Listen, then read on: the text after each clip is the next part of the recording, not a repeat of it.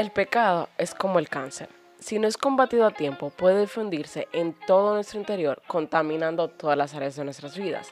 Y peor aún, frecuentemente hace metástasis, afectando la vida de otras personas a nuestro alrededor. Hola, mi nombre es Keila Zorrilla. Y yo soy Glenis Carela. Y este es el podcast Contra, Cultura.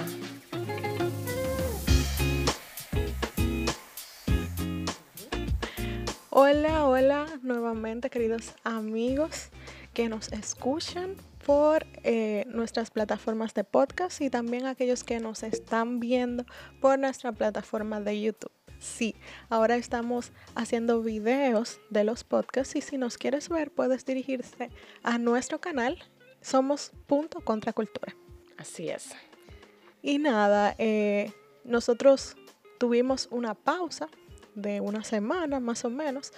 Y hoy volvemos con una nueva temporada y el tema es súper interesante. Dios estuvo trabajando con nosotras en estos días y la verdad que estamos súper emocionadas de estar de vueltas con ustedes, de poder transmitirle todo eso que Dios nos enseñó y la verdad que aunque no lo crean, muchas veces tomarse una pausa es súper importante. Sí. Nosotras en lo particular nos sentíamos un poco abrumadas y agobiadas y decidimos tomar una pausa estos días para buscar dirección de Dios y ver por dónde Él quería que fuéramos y la verdad que nos fue súper bien. Volvimos súper llenas de energía para hablar con ustedes y enseñarles lo que Dios nos enseñó. Y entrando en materia, el tema que vamos a estar tratando lo dice el título, pecados aceptables. Y ustedes dirán como, ¿cómo así pecados aceptables? Porque se supone que no debemos aceptar ningún tipo de pecado, ¿verdad? Pero luego que nosotros comencemos a introducir el tema y a hablar un poquito del tema, te darás cuenta que hay un grupo de pecados a los cuales nosotros nos da par de tres, como decimos. O sea, son pecados, son pecados, pero estamos tan acostumbrados a ellos eh, estamos tan habituados a cometerlos que lo vemos como normal o los vemos como bien. Y ojo, la serie no es condenarnos y decirnos, somos dos pecadores, nos vamos para el infierno, no. Ni tampoco eh, eh, el plan es hacernos sentir una escoria del mundo. Más bien es traer convicción, esperanza y libertad por medio de la palabra del Espíritu Santo. Usualmente atacamos con mucho ímpetu y fuerza pecados que se encuentran en la sociedad. Sí. Pecados como el homosexualismo, eh, el aborto, incluso ahora con muchísima fuerza la corrupción política. Eh, y no es que está mal, obviamente, nosotros nos oponemos a esos pecados. Pero muchas veces olvidamos confrontar nuestros propios pecados y olvidamos que nuestro papel no es ocuparnos de los pecados que están allá afuera o de los pecados de los otros, sino de nuestros pecados. Eso es así. Y un concepto que tenemos que tener claro antes de entrar en materia es qué significa ser santos. Y no nos referimos a un título como hace la Iglesia Católica, a personas exclusivas. Ser santos significa ser apartados para Dios o apartados por Dios. Y como todo, todo verdadero creyente ha sido apartado para Dios, es por ende santo.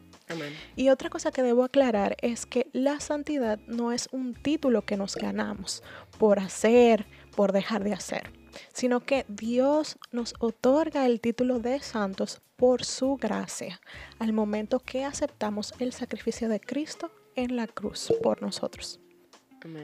Es interesante ver cómo Pablo, una de sus palabras favoritas para llamar a los creyentes, es santos a lo largo de todo el Nuevo Testamento. Y no porque, como dice Glenny, sean cristianos perfectos sin ninguna mancha, sino más bien todo lo contrario. Por ejemplo, la iglesia de Corintios tenía un montón de problemas, problemas teológicos, problemas morales, problemas con el orgullo, la tolerancia con la, de la inmoralidad sexual, o sea, un montón de problemas. Pero aún así, él a, la iglesia, a esta iglesia en particular y a los cristianos del Nuevo Testamento les llama santo. Eso es así. Y aunque el Espíritu de Dios ha hecho una obra milagrosa y transformadora en el corazón de cada creyente, esto no significa que el creyente ya no peca, que eso es otra cosa que tenemos que quitar de nuestras mentes. El cristiano sigue pecando porque todavía tenemos esa otra naturaleza, esa naturaleza pecaminosa que se contrapone con la nueva naturaleza que tenemos ahora en Cristo. Y por eso vemos como los deseos de la carne y los deseos del espíritu viven luchando entre sí. Y aunque el creyente es una nueva criatura con un nuevo corazón, el resultado del cambio no es instantáneo, sino progresivo y nunca va a terminar en esta vida. Nosotros, aunque seamos santos, no significa que dejamos de pecar. Así es. Pecamos en pensamientos, pecamos en hechos, pecamos en palabras.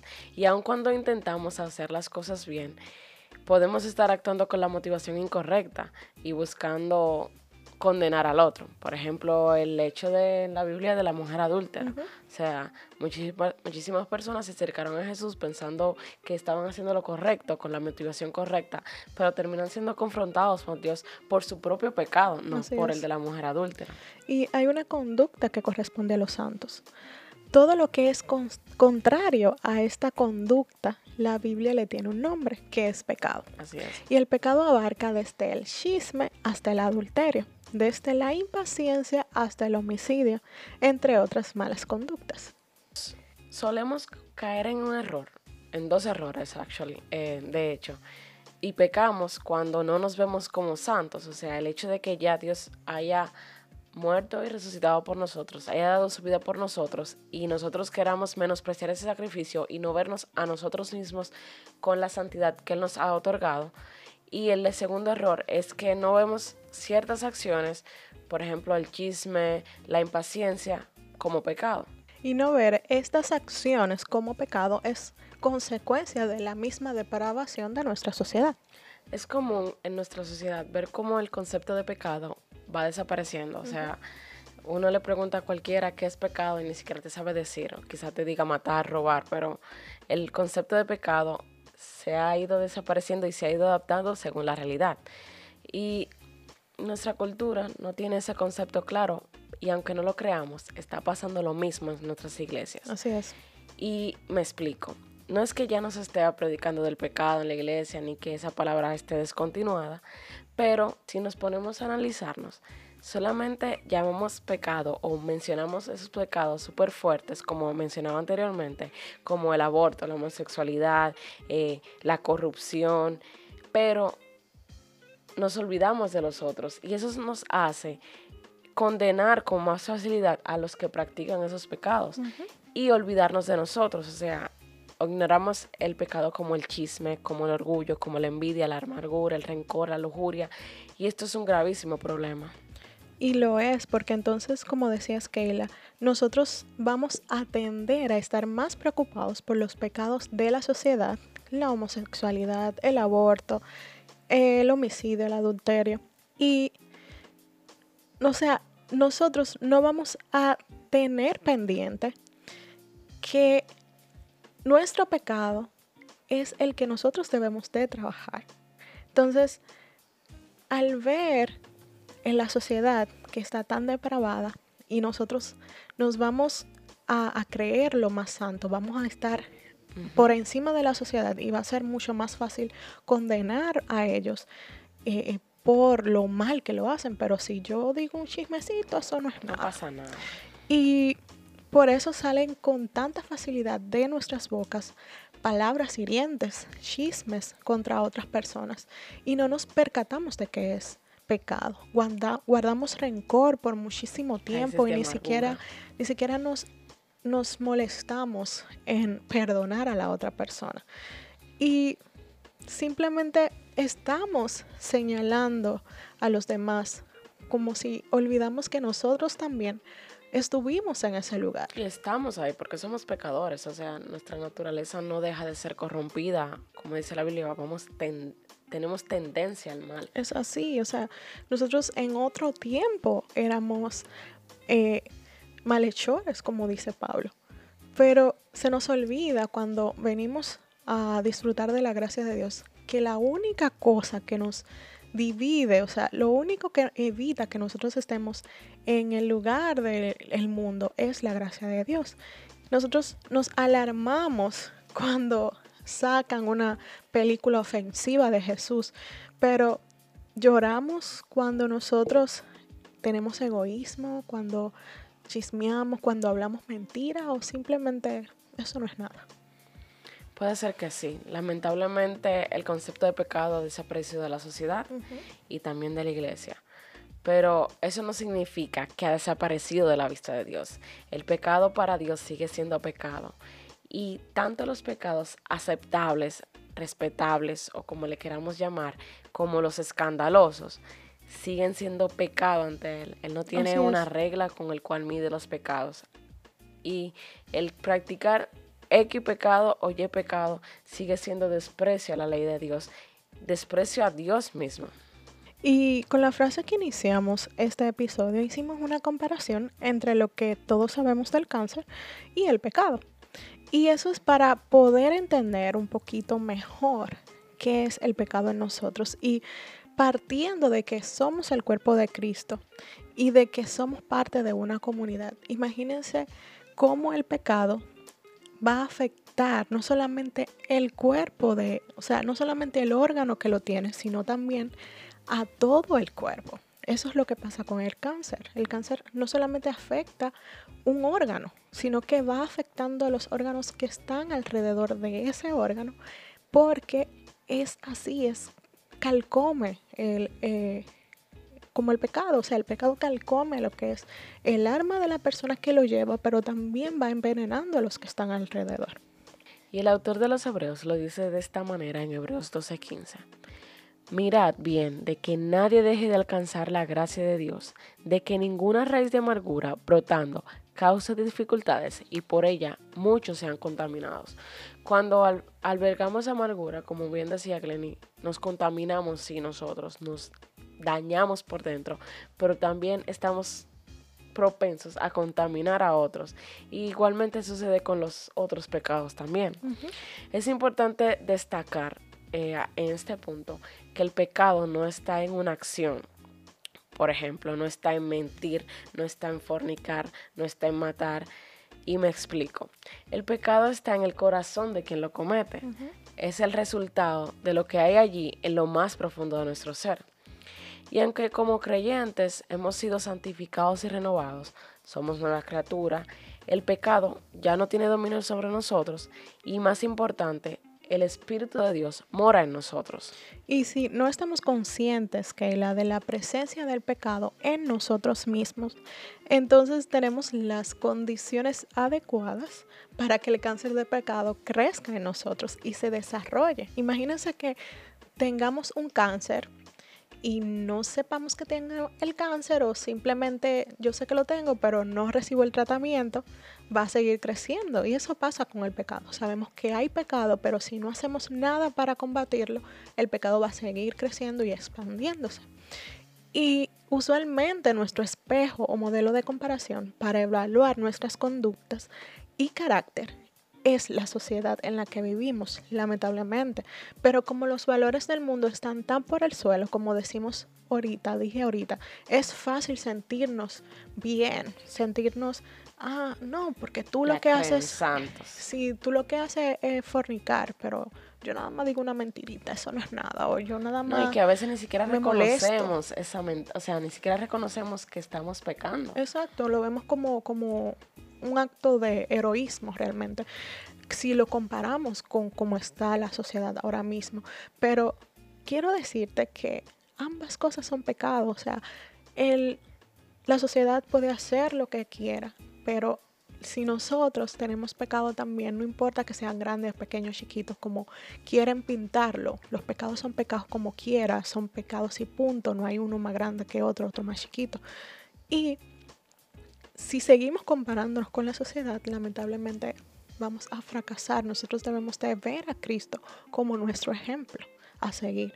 Y en Él es que vamos a encontrar la solución a este problema, en Él y en su palabra. Y es que los pecados aceptables son engañosos, son sutiles. Cuando los cometemos podemos llegar a pensar de que no son tan malos y esto hace que vivamos como chivos sin ley, convirtiendo el chisme, el rencor, la ira en malos hábitos. Y tolerarlos o no verlos como malos, como pecados, es tan peligroso para nuestra alma como saber que tenemos cáncer y no tratarlo, dejarlo correr. Así es, es, es como, como hablábamos más, o sea, anteriormente. Y recordemos que más que dañino, el pecado es traición y menosprecio a Dios. Cuando miento, estoy rebelándome contra Dios. Cuando guardo rencor, resentimiento y no quiero perdonar, estoy en rebeldía contra Dios y estoy menospreciando el sacrificio que Él hizo en la cruz por mí. En 1 Timoteo 1.15, Pablo dice estas palabras, palabra fiel y digna de ser aceptada por todos. Cristo Jesús vino al mundo para salvar a los pecadores, entre los cuales yo soy el primero.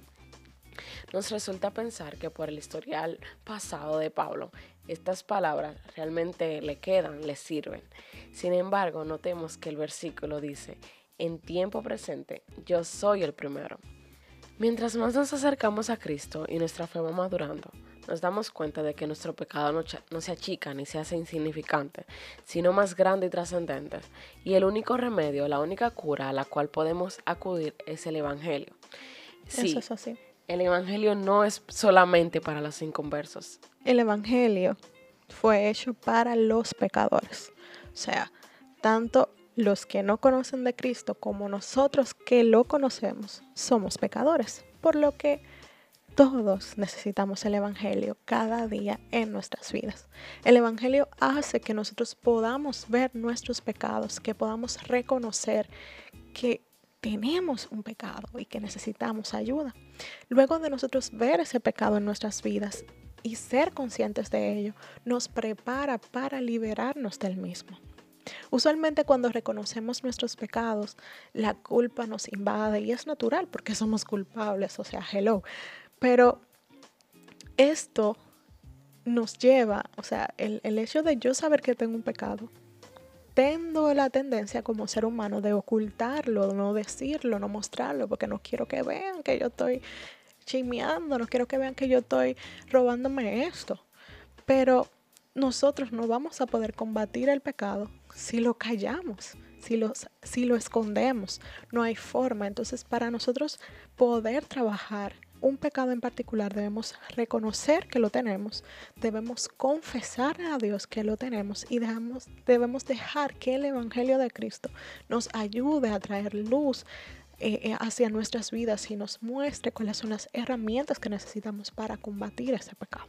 Y es importante destacar de que Dios nos perdona. O sea, no podemos luchar con un pecado si entendemos de que Dios no nos ha perdonado.